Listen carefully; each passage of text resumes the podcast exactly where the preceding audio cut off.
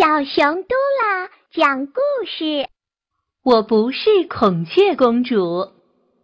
在森林里的文艺联欢晚会上，孔雀表演了一个舞蹈节目。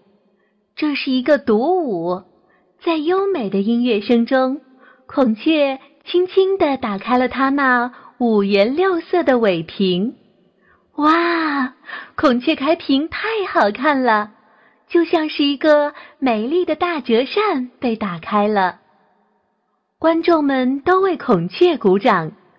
孔雀的这个独舞节目毫无争议的获得了联欢会演出节目评比的第一名。森林电视台为孔雀特意做了一个访谈节目，电视台的收视率一下子提高了。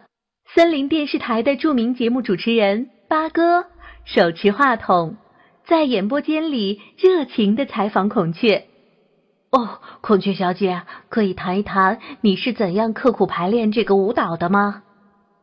八哥刚问完，还没等孔雀回答，观众席上一位叫鸵鸟的观众立刻站起来插话。请主持人八哥先生对女士放尊重一些，不要称呼我们喜爱的孔雀为小姐，应该统一叫她孔雀公主。哦，对对对，是孔雀公主，孔雀公主。八哥满脸带笑，把话筒递给了孔雀。孔雀公主，请您谈谈获奖感受吧。现在整个森林里的动物们都在观看这个现场直播节目呢。孔雀接过话筒，脸上的表情并没有像观众观众想象的那样激动。他清了清嗓子说：“亲爱的观众朋友们，首先我要纠正一下常识性的错误。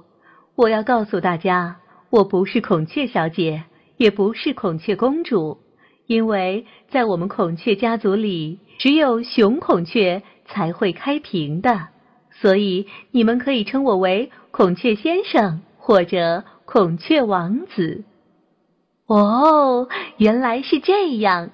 鸵鸟在观众席上伸出大拇指，开玩笑地说：“哦，孔雀先生，你是我们的王子呀！”